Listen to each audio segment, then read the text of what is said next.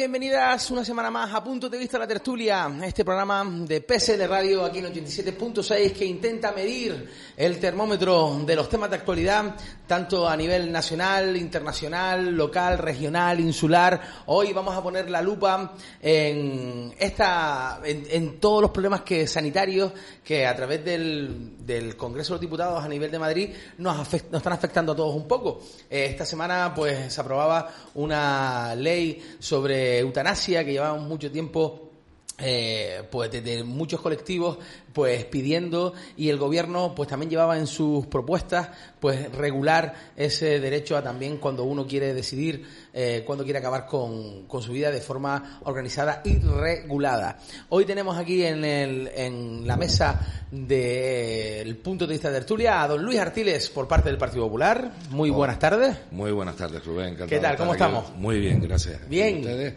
Bien, aquí siempre en la, con energía, siempre con energía. Eso bueno. Que hay que coger siempre el toro por los cuernos con energía, siempre. Y este programa más todavía. Que después ya empezamos a, a quitarnos la energía unos a los otros, pero vamos a intentar empezar por lo menos arriba. Y también tenemos a Iván Sánchez de Ciudadanos en Telde. ¿Qué tal? ¿Cómo estás, Iván? Bien, bien, bien. Buenos días, buenos días. ¿Con ganas? Con ganas. pero ganas. es que tú vienes de de tertulia y digo, ¿todavía te quedan ganas de más tertulia? Sí, y, y luego cuando llegas a tu casa también tendrás otra tertulia. Sí, sí.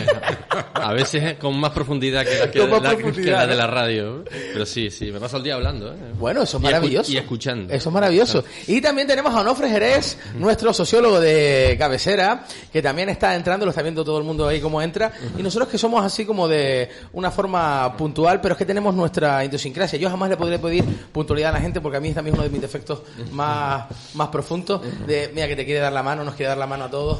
Dame la mano, Onofre, por favor, no me dejes así como creo que es la cosa. Onofre Jerez, ¿qué tal? ¿Cómo estás? Bien. Bien. Bueno, pues arrancamos el debate y, y, la idea era pues hablar de los aspectos sanitarios, eh, sobre todo en, a nivel competencial de lo que tiene que se está decidiendo en el Congreso de los Diputados y una de las grandes cosas que, que planteábamos eh, y leíamos esta semana era sobre el tema de la ley de eutanasia. Eh, ciudadanos. Ciudadanos. Ciudadanos votó ayer en el Congreso a favor de, de esta propuesta de ley. Eh, porque además era, es muy parecida a, a la ley de muerte digna que, que, proponía Ciudadanos en su programa electoral uh -huh.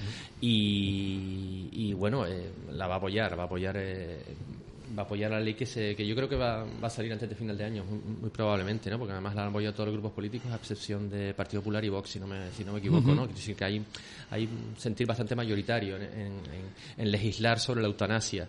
Eh, y además bueno pues una de las de las oportunidades que tiene que tiene Ciudadanos de, de, de diferenciarse del resto de partidos y, y, dar a entender que un partido liberal eh, sobre todo se centra en la libertad la libertad de las personas no uh -huh. no en el liberalismo económico no donde donde nos sitúan siempre, sino en la, en la, defensa de las libertades individuales, ¿no? frente a, los colectivos que legislan o desde la moral o desde incluso conciencias religiosas para determinados asuntos que tienen que ver con decisiones del ámbito íntimo ¿no? de las personas. ¿no? Eh, con lo cual ahí siempre eh, nos van a encontrar a favor. ¿no? Onofre Jerez, nuestro sociólogo de cabecera, ¿qué te parece que estemos dando estos pasos en España?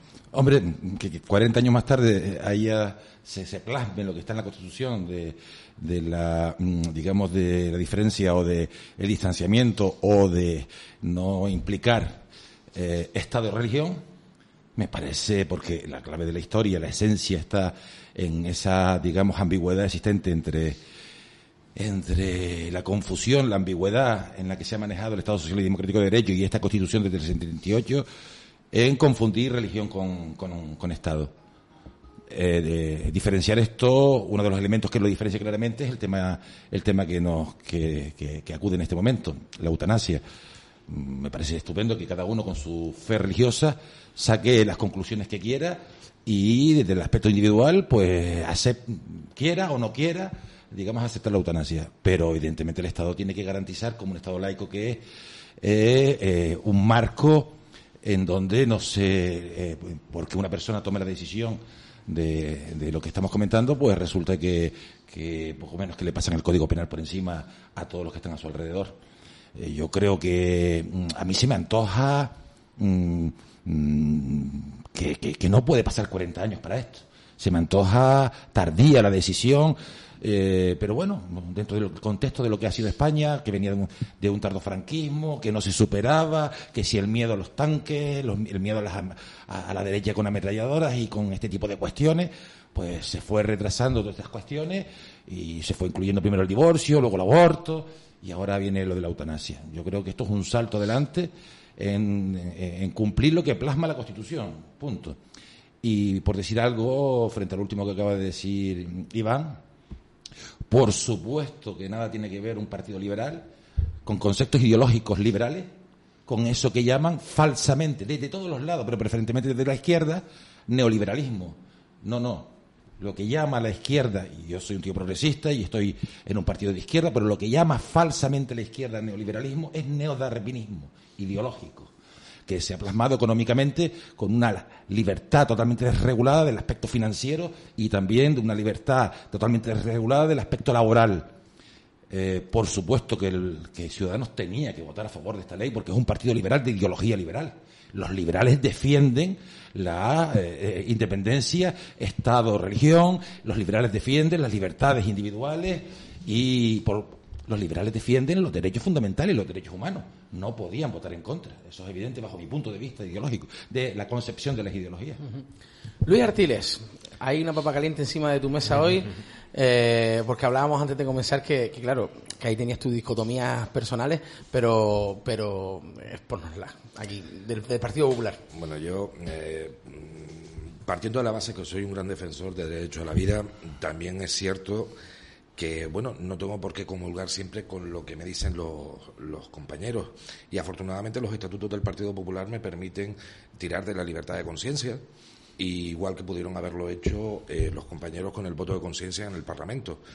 Eh, ya lo hicieron en su momento, incluso cuando eh, salió la reforma de la ley del aborto por parte de Gallardón que algunas compañeras del Partido Popular votaron en contra de, esa reforma. Esta vez no hicieron uso de ese voto de conciencia, pero yo personalmente eh, tengo una opinión muy distante de lo que han defendido mis compañeros en, el Congreso. Yo soy favorable de una muerte digna. Eh, es una decisión muy dura y muy complicada para la persona que, que la tiene que, que tomar partiendo de la base que siempre defenderé el derecho a la vida, pero que no puede estar reñido con la libertad de que cada uno elija su propio destino cuando desgraciadamente se le tiene una espada de Damocles encima.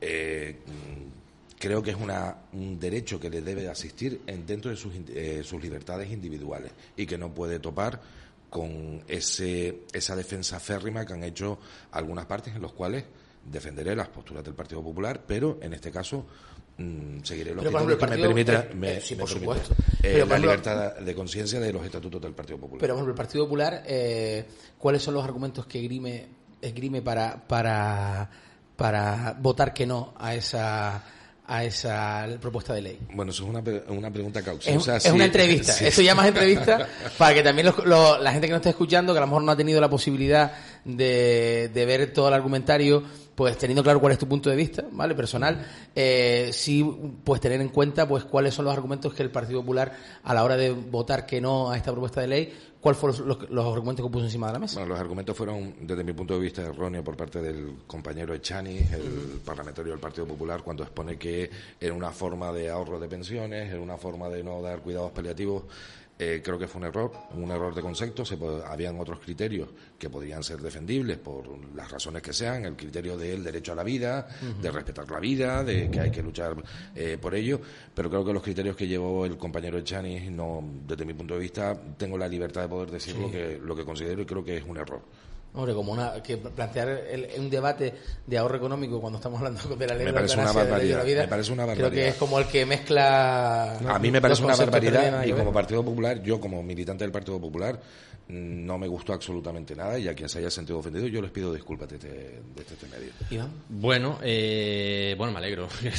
me alegro de que no todo el mundo piense igual. Que decir, al final, estar en un partido político no significa seguir, eh, digamos, las directrices a rajatabla, todo lo que te dicen los estatutos. Hay libertad dentro de los partidos políticos para expresarse libremente y la prueba la tenemos aquí hoy. Eh, cuando a mí me ha pasado también lo he dicho, ¿no? decir, no me gusta esto, no estoy a favor de esto y libremente lo he expuesto y jamás he recibido una llamada. Claro que yo soy un afiliado de un pueblo, de una ciudad que se llama Telde, ¿no? Eh, y no es lo mismo que ser un, cargo público o hacer una manifestación determinada en el Congreso, que sí es lo que tiene relevancia, lo que tiene valor, ¿no? Es decir, eh, hacer lo que tú has hecho y decir, mira, no estoy de acuerdo en esto, pero en la tribuna del Congreso es lo que yo creo que eh, es lo que tiene sentido, ¿no? Dentro de los partidos, oye, si tengo una represento una corriente dentro de mi partido que lo que opina es esto, ¿no? Y fíjate ahora mismo en Ciudadanos la que hay, ¿no? En la que hay montada entre dos corrientes distintas que, que, que, que en algún momento se van a enfrentar seguramente, ¿no? O igual no. Pero bueno, eso ocurre entre los partidos y no pasa nada. No significa que te estés diluyendo, ni te estés destruyendo, ni, ni estás perdiendo el rumbo, ni nada de eso, ¿no? Y en el fondo, eh, lo que hace es, eh, con ese tipo de argumentos que se criminan hoy en el Congreso es, oye, pues alejar eh, los argumentos de lo que hay que hablar. lo que hay que hablar realmente es. Eh, ayer tuvimos precisamente una tertulia en la tele con, con un médico, eh, eh, con Carlos Carlos Pérez Marín del Partido Socialista, y dejó muy claramente algo que, yo no sabía, que es que el juramento hipocrático, el juramento de los médicos, incluye no solo pues, pues, pues salvar vidas, ¿no? atender al, necesitado, también transmitir conocimiento y también favorecer, no, no con estas palabras exactamente, pero facilitar la muerte, la muerte digna de, de los pacientes. ¿no? Y es algo que se hace. Es algo que se hace en casi todos los casos. Hay una cosa además. la inversa también. Sí, a la inversa también. Hay una cosa que se llama testamento vital, ¿no? que si existe, si existe, tienes la obligación como médico de respetarlo. ¿no? Y si tú en tu, en tu testamento vital dices que no quieres ser asistido, que no quieres ser conectado, que no quieres que, su, que tu vida se alargue eh, más de lo necesario de forma artificial, pues, pues, pues puedes negarte a ese tratamiento. ¿no? Y además el médico está obligado a mantenerlo. Y además hay otra serie de cuidados paliativos que se dan en los últimos momentos de tu vida, eh, como, la, como, en fin, aplicación de morfina o de medicamentos, medicamentos que sabes que tu cuerpo no son capaces de resistir, y, pero, pero tienen el sentido de hoy de aliviarte el dolor. ¿no? Entonces, algo para aliviarte el dolor también hace que en un momento dado acelere, acelere tu, tu, proceso de, de, muerte, ¿no? Que es algo de lo que las sociedades tampoco hablan, ¿no? Mm. Hablamos mucho de la vida, pero de la muerte prácticamente nada, salvo en las canciones, ¿no? en la literatura y en la música, pero, pero en la vida eh, cotidiana no se habla de esto, ¿no? Eh, y, y, es una realidad que tenemos delante y seguramente todos conocemos a personas que, que han muerto y que han muerto además con dolor, ¿no? Mm. Ayer estaba pensando, oye, en un momento de tu vida eh, solo vas a cumpleaños, ¿no? Luego empiezas a ir solo a bodas, ¿no? Y a partir de un momento dado empiezas a ir solo a funerales. Es, un proceso vital por el que pasamos todos y legislar sobre esto en un momento dado también nos va a afectar, seguramente, ¿no? ¿Qué es la eutanasia? La eutanasia no es más ni menos que, no es ni más ni menos que solicitar que te, o sea, hay, hay una tiene que haber una voluntad de la persona, ¿no? Eh, solicitar que, te apliquen la eutanasia y luego habrá un comité médico evaluador eh, que, que, diga, que, diga que sí o que no, ¿no? En, qué casos sí, en qué casos no. Es no, no está pensado para personas que están deprimidas y quieren y quieren irse de este mundo o quitarse la vida, ¿no? Está pensado para personas que saben que se van a enfrentar a una situación probablemente dolorosa, que no tiene ninguna esperanza de vida y que la quieren evitar. Y en eso mm, me acuerdo, no sé, de personas que, que han tenido la misma enfermedad que sus padres, ¿no? Y han visto cómo sus padres han ido de una forma eh, injusta y tú ante esa situación que ya conoces prefieres no pasarla o no hacérsela pasar a los tuyos. ¿no? En eso consiste la eutanasia. Eh, este es el debate que hay que tener y yo creo que es sano tenerlo en el Parlamento y que además mm. se oigan todos los puntos de vista, incluso de los que están en contra. Pero, eh, insisto, es una cuestión que, que, está más en el día a día de lo que pensamos nosotros ¿eh? y, que, nos va a afectar a todos, de luego. Onofre, última intervención de cara a esto y cambiamos ahora también de, de historia. Dije antes que me parecía tardía. Bueno, sí que quiero resaltar lo de Luis. Y, yo creo que como varios aspectos, o unos cuantos aspectos. Primero, si el Partido Popular quiere ser un partido, eh, digamos, con vocación de gobierno y ganar elecciones en el futuro, tiene que tener elementos liberales del estilo de Luis. Lo digo, digo, lo digo con todo el conocimiento, con toda la razón o con toda mi convicción. Eh, los partidos que se fundamentan en la partitocracia y que solo empoderan dentro de su partido a lo que yo llamo los chupipandi. los que son amigos del jefe. Esos no llegan, llegan a lo que llegan. El 15M ha marcado una nueva forma de hacer política y el 15M determina en un momento determinado una visión diferente de relación eh, electores elegidos. Creo que es tremendamente importante que las discrepancias con educación, ya hemos visto, hoy pasaron el vídeo de la ruptura entre Teresa, Teresa Rodríguez y Pablo Iglesias y me parece que es un comunicado que da una pedagogía a la, a la, sociedad española política, de una pedagogía política tremendamente interesante e importante, respetándose los puntos de vista. Eh, ese es el camino de la democracia, no es el otro, el de, el de cainizarnos. No tenemos una dictadura, al final. Claro, lo otro, cainizarnos nos lleva a lo que nos lleva, a, a, no tener en cuenta el interés general y sí los egos particulares y los chupipandi que me rodean. Por lo tanto, mm, Ole ha sido educado, creo que no pierde disciplina de partido eh, por ello y mm, ole eh, por Luis, bajo mi punto de vista. Este es el tipo de, bajo mi punto de vista. Además, obedece perfiles, estos dos perfiles que tengo delante, yo como ciudadano de Telde, eh, son dos perfiles liberales. Y la democracia se fundamenta en el liberalismo, no más. O lo, o lo, demás se adapta al marxismo, se adapta al liberalismo, la socialdemocracia se adapta al liberalismo, el conservadurismo se adapta al liberalismo, la ultraderecha se adapta al liberalismo, o no hay democracia. La Segunda República Española no la mató solo Franco, también la mató Largo Caballero. No nos olvidemos de eso. La mató la extrema izquierda haciendo un golpe de Estado en el 34 y la mató la extrema derecha haciendo un golpe de Estado en el 36. Solo los liberales, y bueno, los liberales fueron los que salieron asesinados por ambas partes, desgraciadamente. Sigue pasando. Matizar, una, cosa, vamos a ver. Eh, lo dije desde el principio y lo vuelvo a repetir ahora. En, los propios estatutos del Partido Popular se recoge la libertad de conciencia, es decir, eh, y se puede hacer efectivo porque además hay un epígrafe concreto que habla del voto de conciencia.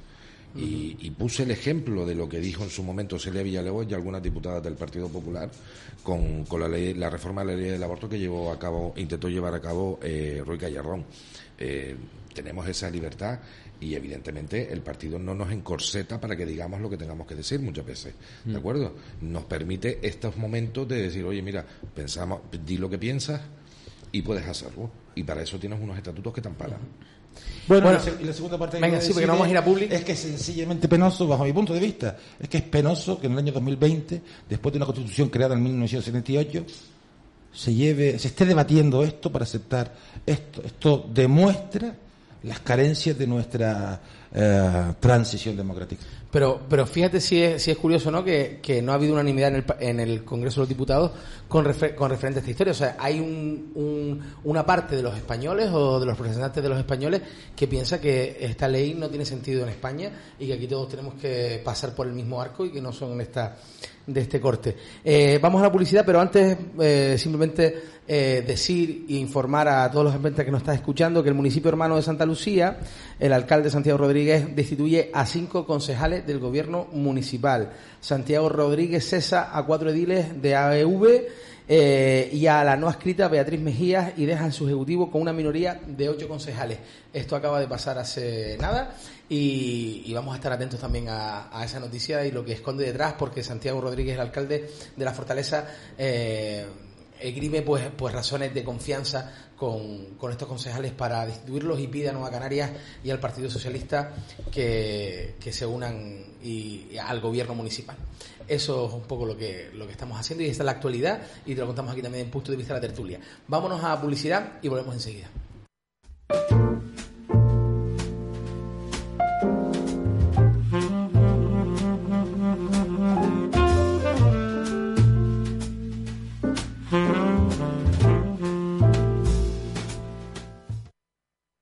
Síguenos a través de www.pclradio.es y en nuestro streaming de Facebook, Instagram y canal de YouTube. Círculo de Formación, Empleo e Innovación piensa en tu proyección y en tu futuro. Por eso en Telde podrás formarte en las áreas de Administración y Gestión, Imagen Personal y Servicios Socioculturales y a la comunidad.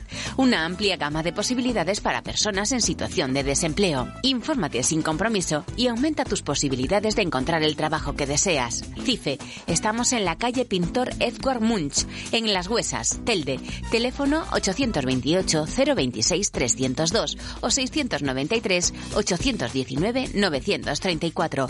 Fórmate, empléate, empodérate. Gin House Ibérico y Cóctel es tu nuevo espacio en las Palmas de Gran Canaria para disfrutar de un buen jamón y un cóctel delicioso. ¿A qué esperas? Ven a conocernos.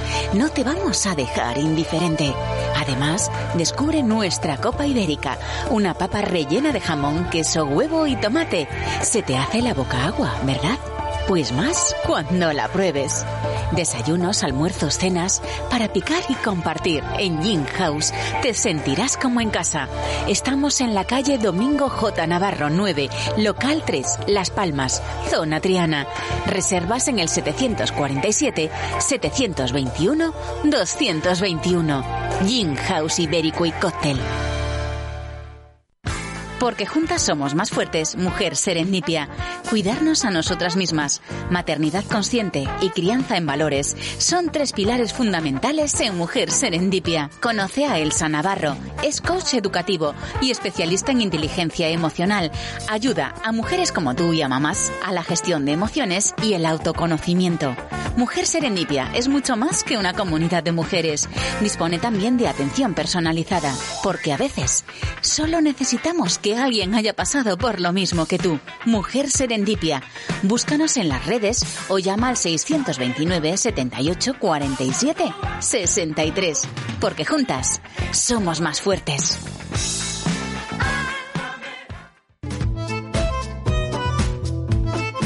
La actualidad mirada de reojo con Carolina Uche en PCL Radio. De lunes a viernes de 12 a 13 horas. Canarias de reojo. Síguenos a través del 87.6 FM, 7.7 Radio en Telde y a través del streaming de PCL Radio en Facebook, Instagram y canal de YouTube. Síguenos a través de www.pclradio.es y en nuestro streaming de Facebook, Instagram y canal de YouTube.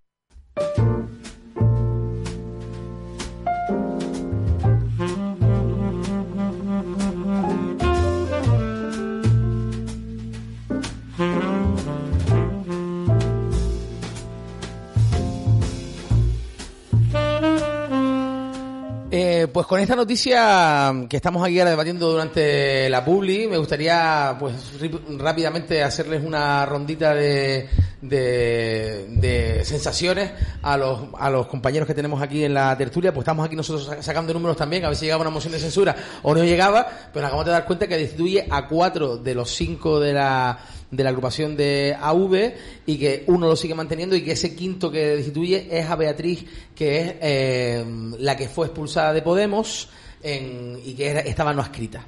Iván Sánchez. Claro, eh, bueno, desde el principio, que decir, este gobierno que se gestó de la, como- de la manera que se gestó, viene dando noticias de este, de este tipo casi desde el minuto uno.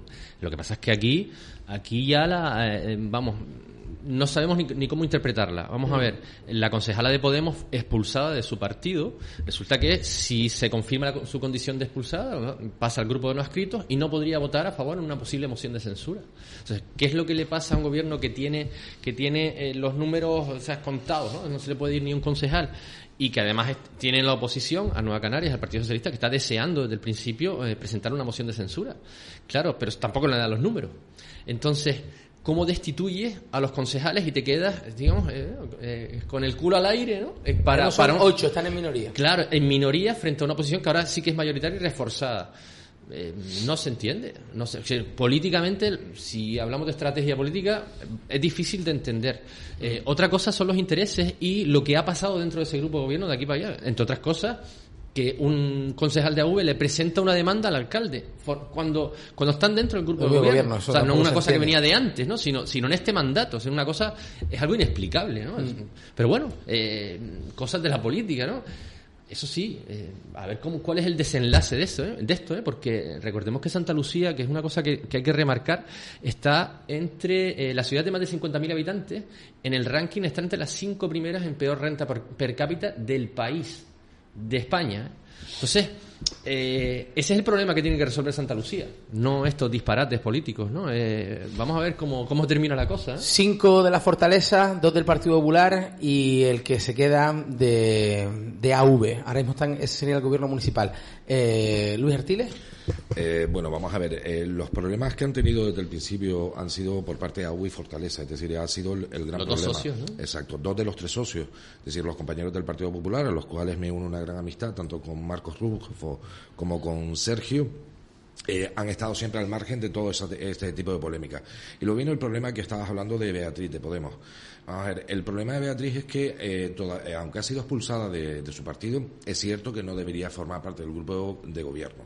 Pero Beatriz ha presentado una medida cautelar momentáneamente hasta que se resuelva un contencioso administrativo que tiene abierto y tiene todavía forma, puede formar parte del partido de, del grupo, de, gobierno. perdón.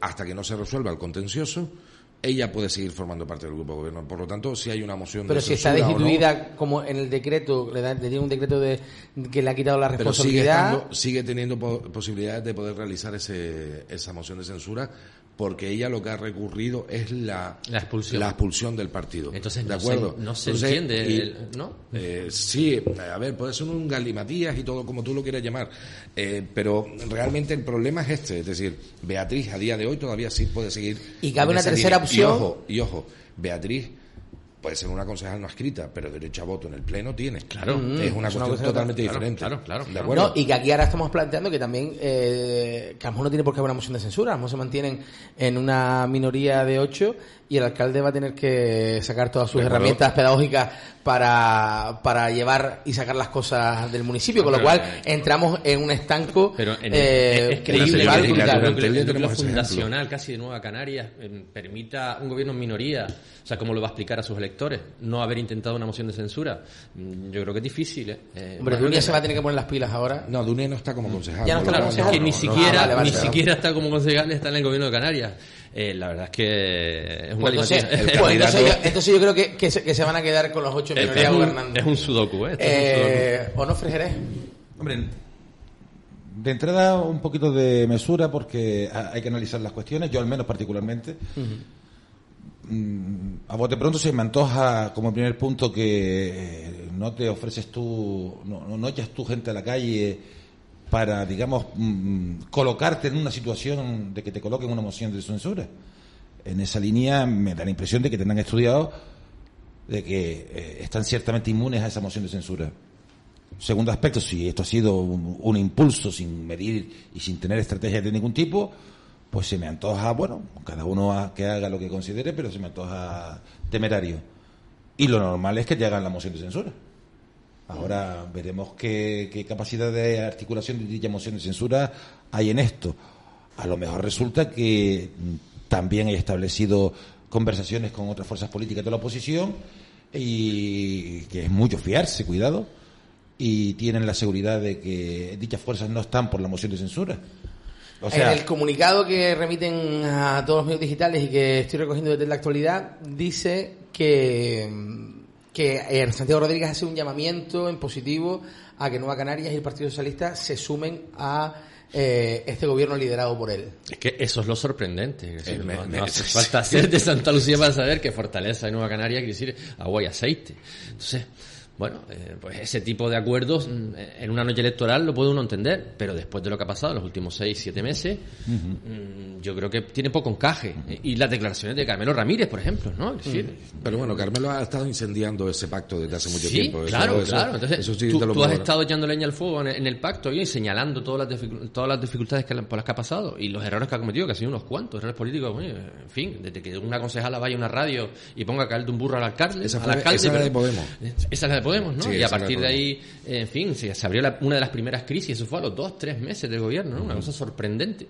Claro, eh, tú desde el cabildo insuflando ahí, haciendo, haciendo hoguera, y ahora vas a permitir que que gobernar, en, apoyar un gobierno. Hemos, visto, cosas, hemos visto cosas peores en política. Sí, pero a mí, a mí particularmente en, en, el, municipio. Después de que Coalición Nueva Canarias, Coalición Canaria Nueva Canarias eh, se entendieran en un momento dado y para por una cuestión aritmética y de números, cuando los números se ponen encima de la mesa, mi sensación, ¿vale? Yo que soy más más joven en toda esta historia, pero el poco recorrido que yo tengo eh, político, sí es que yo he visto que cuando los números, hay que cuadrar números, se cuadran los números y se esfuerzan los números y nos dejamos de, de historia. Y esto, Asmos no tendría por qué ser muy distante si hay que cuadrar números y dar una gobernabilidad. Y sobre todo porque siempre llega el argumento de cualquier político que justifica cualquier acción que es por responsabilidad de la ciudad tenemos que hacer esto. El mandato que nos ha dado la ciudadanía. Entonces, cuando uno pone, puede decir lo que quiera, pero después llega un momento y dice, por responsabilidad tengo que hacerlo,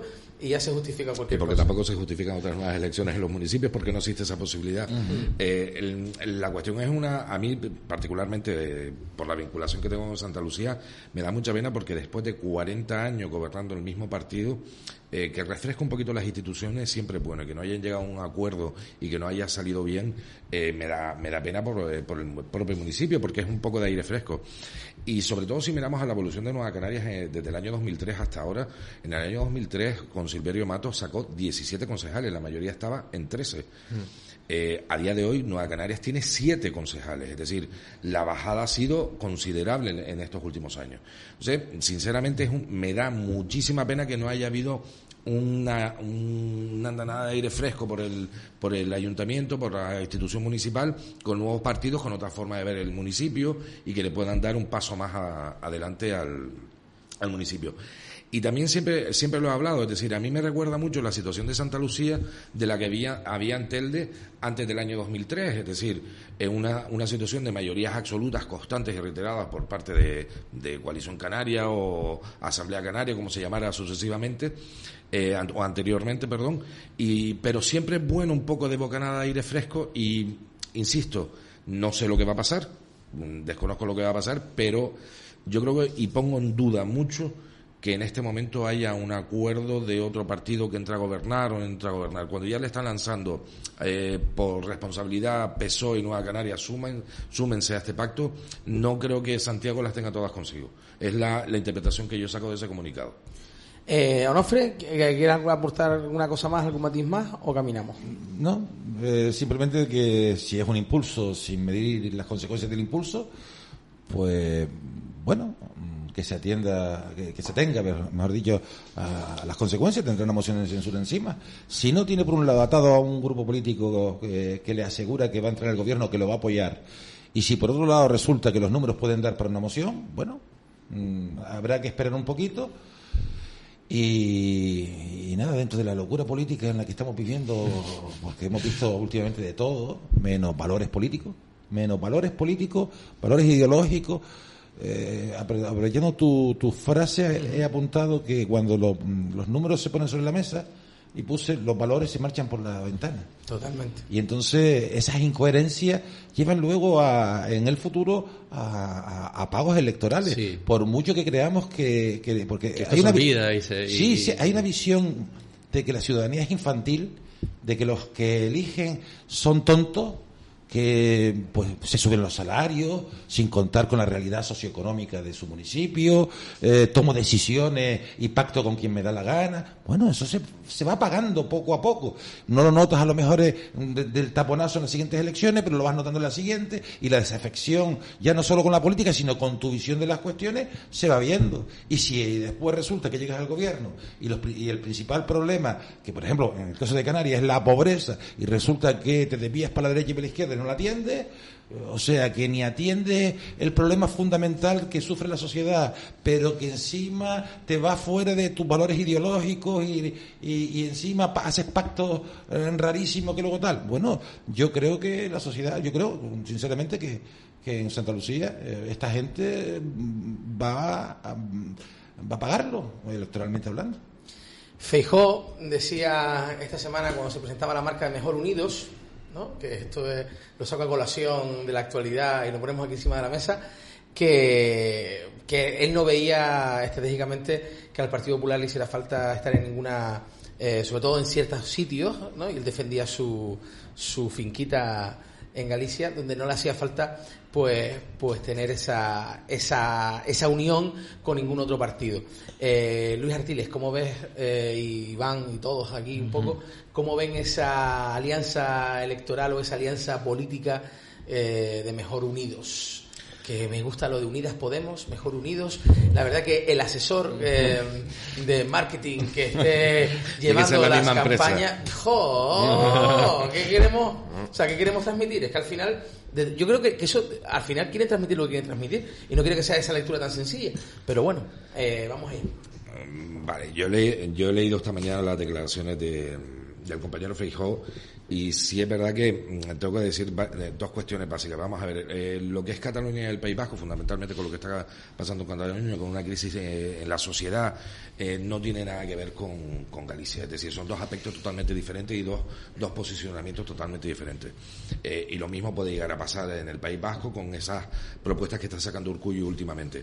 Galicia no tiene esa fragmentación social que puede existir ahora mismo en, en Cataluña o que podría llegar a, ocurrir en el País Vasco. Entonces, entiendo que Feijó tiene la mayoría suficiente después de tres elecciones sacando mayoría absoluta y que no exista esa confrontación como puede estar existiendo en Cataluña y en el País Vasco. Entonces, entiendo perfectamente la postura de... ¿Pero esto le viene mejor a, a Rimadas o al Partido Popular? ¿En dónde? ¿En Cataluña? ¿En País en Vasco? En general, esta coalición. No, es que creo que hay que distinguirlo. Y fíjate que te estoy preguntando no por Ciudadanos, sino por Arrimadas. No, pero bueno, eso en todo caso lo tendrá que, eh, contestar el compañero Iván. No, la sola piedra, ¿eh? También, pero a ver por dónde, por dónde crees tú, por según tu opinión o tus sensaciones. Eh, mm, creo que le vendría muy bien a Rimada. Iván Sánchez. Bueno, eh, no se trata de hablar de partidos. Y no es un ataque, Iván, ¿eh? No, no, no, perfectamente. esto es una, lo que se propone es una coalición electoral ya hay coaliciones electorales que van a las elecciones. Unidas Podemos es una coalición electoral de que aglutina varios partidos y asociaciones. Sí, vamos, si te pones a, el listado es que sí, hay asociaciones de tres componentes. Las mareas. Las mareas, es, esa misma fórmula aplicada en territorio donde sí es cierto, y lo vimos ayer en el Parlamento catalán, donde sí que hay una, un peligro con el nacionalismo. Eh, el nacionalismo eh, identitario, reaccionario y excluyente. Cuando una persona sube a la tribuna del, Parlamento de los Diputados, del, Parlamento catalán y habla de que hay, hay que diferenciar entre catalanes autóctonos y los que no lo son, entonces eh, tú frente a ese discurso lo que tienes que hacer es unirte. Unirte, todos los partidos que sean posible unir, eh, que estén en contra de ese discurso excluyente. y esa es la fórmula que. Es un discurso racista al final. Es un discurso racista, xenófobo, y si le pones a la señora eh, un peluquín y un bigote, parece a otros personajes de la historia. Porque se empieza por ahí, por enfrentar a la, por enfrentar a la gente. La raza aria. La raza y, hablar de cuestiones étnicas y, no, culturales, ¿eh? Étnicas, de raza, de aspecto físico. Fíjate, ¿no? Es decir, que ya suponen eh, en, este en esta cacao mental que tienen algunos que incluso no es una cuestión de identidad histórica, cultural, etcétera, sino que, es que son diferentes. son, son aparentemente diferentes, ¿no? Bueno, eh, pues allá ellos, ¿no? Yo creo que frente a esos discursos hay que plantear una propuesta eh, unitaria. Además, yo creo que ha sido oportuna en el tiempo porque se ha adelantado a lo que ya se veía venir, que era un adelanto electoral también de País Vasco y de Galicia. ¿no? además, han hecho coincidir la misma fecha. Si tú lo haces después, entonces mm, rápidamente te van a acusar de que lo que tú buscas es sobrevivir electoralmente, sobrevivir como líder político, como, como apuntaba Rubén, ¿no? O como parecía apuntar, ¿no? Y, no es eso, no es eso. hay, una, hay una amenaza real, existe, existe una división en la sociedad catalana y no te puedes presentar a, a, esa, a esa fractura de una forma, eh, digamos, dispersa. Tienes que aglutinar, aglutinar el mayor voto posible constitucionalista y invitar a la gente que vaya a votar. En, en, en Cataluña se ha invitado al Partido Socialista, al Partido Popular y a organizaciones civiles, que las hay, además. ¿no? Bueno, que se acepte o no esa fórmula, eh, bueno, lo veremos. ¿no? ¿Y por qué se extiende a otros territorios? Porque, eh, porque hay una simetría, porque hay, hay, hay, una inercia en llevar este mismo. Hay que oír hablar al PNV, no en el Congreso de los Diputados, sino en su casa. Y abiertamente le dicen que no se sienten españoles. Me parece muy bien que usted no se sienta español, pero no haga sentirse extranjero a las personas que no piensen como usted en su propio territorio, donde usted gobierna y está obligado a ser ecuánime con todos. ¿no? En Galicia eh, se empieza un proceso parecido, ¿eh? O sea, no lo vemos, igual hay mucha distancia, pero hay un proceso parecido. Y Feijóo está a dos, a tres diputados de perder la mayoría absoluta. Y si no la saca, no, no va a gobernar, porque no tiene ningún socio posible. Entonces, eso es una realidad. Luego, Sí, entiendo que Fijó, bueno, pues diga, no, no, yo, sí, yo llevo ganando aquí tres veces, aquí no me echa nadie, ¿no? haciendo una simetría con Ábalos, ¿no? Que yo llevo aquí toda la vida, y esto lo controlo este mito, ¿y cómo me vas a decir tú a mí cómo tengo que hacer las cosas en casa? Pero es que no va de eso, ¿eh? Va de, oye, de, de, una inercia y, de una simetría y de una comparación porque además lo vemos reflejado en los presupuestos, ¿no? Los territorios que se quejan sacan más tajada del Estado, se les condona deuda, miramos para otro lado, permitimos a los presos salir, le damos incluso eh, eh, sesiones en, la seguridad social, en prisiones, competencias que otros territorios no tienen, con lo cual aumentamos la desigualdad. Entonces, ¿qué hay que hacer para que mi comunidad me vaya mejor? Oye, pues montar, montar, liar la parda, ¿no? Porque eso da, parece que da resultado. Yo creo que frente a eso hay que hacer una propuesta distinta. Eh, bueno, eh, sabíamos que íbamos a ser criticados, pero sí que me ha parecido la, oportunidad, y, los tiempos en política a veces lo son todo, y haberlo hecho antes de que se, de que se adelantasen las elecciones. Fíjate como ahora Torra ni siquiera es capaz de decir cuál es la fecha, cuál es la fecha de las elecciones en Cataluña. A lo mejor son después de los presupuestos en España. Mm. Eh, igual son después del verano, cuando parecía que lo iba a ser la semana siguiente, ¿no? Y en esto tiene que mucho que ver, oye, pues una, enfrentarte a una coalición electoral que es mucho más potente y que recordemos que Ciudadanos en, Cataluña ganó las últimas elecciones electorales en votos y en escaños. No había pasado nunca en la historia de la democracia. ¿no? Y eso pasó porque eh, muchos votantes identificaron a Ciudadanos como el partido que iba a hacer oposición al nacionalismo. ¿no? Porque desde luego en el PSC ya no confiaban en esa tarea. Onofre. Como ciudadano, me parece el pacto no solo para que dé los números, que estamos hablando de aritmética. Claro. ¿Sí? hablando de aritmética? No solo para que den los números. Mm, mm, evidentemente yo tengo una visión del nacionalismo totalmente diferente a la que ha plasmado Iván o la que... Hablo del nacionalismo excluyente, sí, ¿eh? El, sí, no, que, no. el que señala al que no es como tú. Sí, sí, no, no. Eh, hablo de eso, ¿eh? por supuesto que ahí, ahí evidentemente nos encontramos en la misma crítica. Porque eh, mi visión es un nacionalismo eh, hacia la globalización, que marca diferencias, que marca que coloca sus diferencias para, para ser más rico, para ser más rico, no para excluir de la diferencia. Eh, y se me ha entendido perfectamente, ¿no? Yo creo que no hay que perder la identidad dentro de todo este juego globalizador en el que estamos, todo lo contrario. Hay que aportarse, hay que sumarse con la diferencia que uno supone porque así suma y así enriquece. Eh, de lo demás ya estamos, ya el siglo XX fue claro ejemplo de de dónde nos llevó los, nacionalismos endocéntricos, ¿no?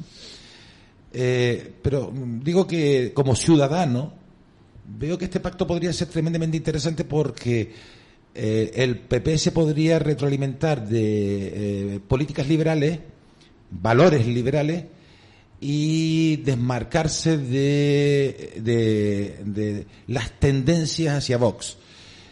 Eh, y por otro lado, Ciudadanos, que pasa un mal momento, puede también reestructurarse y es deseable que Ciudadanos no desaparezca. Porque si desaparece, eh, eh, yo creo que quien pierde es el centro político y perder el centro político es perder la democracia. Es mi punto de vista. Mi punto de vista, lo dije antes, todo aquello que deteriore el centro político, todo aquello que deteriore la visión ideológica liberal, deteriora el Estado social y democrático de derecho para mí el componente más importante que ha dado sentido al Estado Social Democrático de Derecho ha sido la ideología liberal, por encima de los movimientos sociales, bajo mi punto de vista. Es mi punto de vista. Por tanto, es un pacto que en valores me parece ciertamente interesante, ciertamente interesante y podría contraponer a esos nacionalismos de carácter etnocéntrico.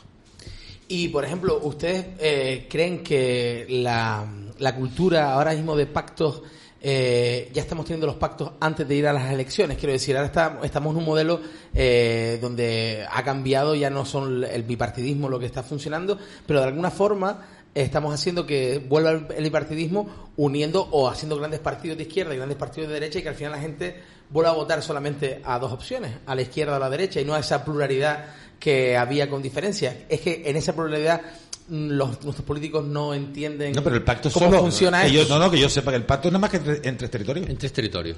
pero se puede, no, pero creo que si estamos entrando en una dinámica, digo, el futuro de, de esta historia lo vamos a atender a presentarnos otra vez en sí, bloques pero no, tiene por qué. claro, no, tiene, pero no tiene por qué. el, futuro de Ciudadanos pasa por seguir siendo versátil. Digo, digo el futuro de España. Digo el futuro de España. No, el Partido Popular de todas formas también lo intentó. Esto jugando a, futurólogos. Con el España Suma también lo intentó. Es decir, lo que pasa que es que socialmente tienes que ver en dónde te encuentres. Es decir, no puedo comparar socialmente País Vasco y Cataluña con una industria bastante fuerte con la, con la socialmente hablando de Galicia. Es decir, no puedo comparar Galicia con la estructura que tiene socialmente Canarias. Es decir, tenemos una, unas pequeñas diferencias porque no somos somos exactamente iguales a la hora de, de mm, avanzar en nuestro sistema económico, nuestro sistema social, etcétera, etcétera. Entonces, ya el Partido Popular lo intentó a nivel nacional. Puede ser que eh, con el España Suma lo intentara. Se hizo una primera prueba con Navarra Suma, más o menos funcionó eh, bien, consiguiendo recuperar el, ayuntamiento de. Pamplona.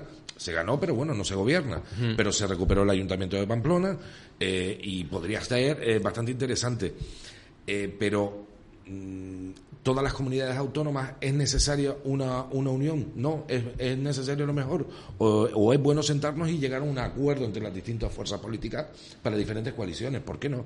¿Por qué Sí, no? sí, pero que, para que te fijes que estamos en un nuevo paradigma, que Es bueno. estamos en un nuevo escenario, que a lo mejor esto tú te lo planteas hace 10 años y, y jamás te hubieras planteado que yo voy a las elecciones con otro a nivel... Quiero decir que, que esta forma de proceder en el pluralismo del arco parlamentario, que al final decía, oh, la pluralidad es maravilloso, hemos visto que la pluralidad a lo mejor no es tan maravillosa a la hora cuando hay que llegar a, a acuerdo y sentarse a gobernar. Quiero decir que al final tenemos que ir en fíjate, bloque. fíjate- sí, ah, fíjate qué interesante sería, por ejemplo, volver a ganar las elecciones eh, con esta fórmula eh, Ciudadanos Partido Popular en Cataluña.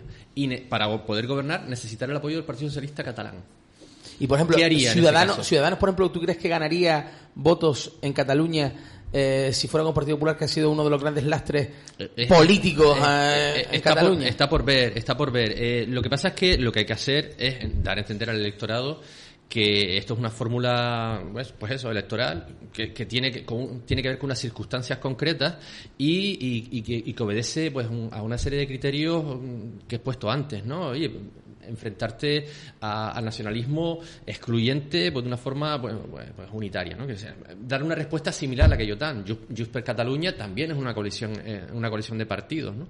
Entonces, fíjate que políticamente, geopolíticamente casi, ¿no? Eh, qué interesante sería eh, necesitar o tener la posibilidad de formar gobierno con el Partido Socialista Catalán en Cataluña, ¿eh? cuando en el gobierno nacional eh, depende de, de, de Esquerra Republicana tener gobierno o no, o tener presupuestos o no.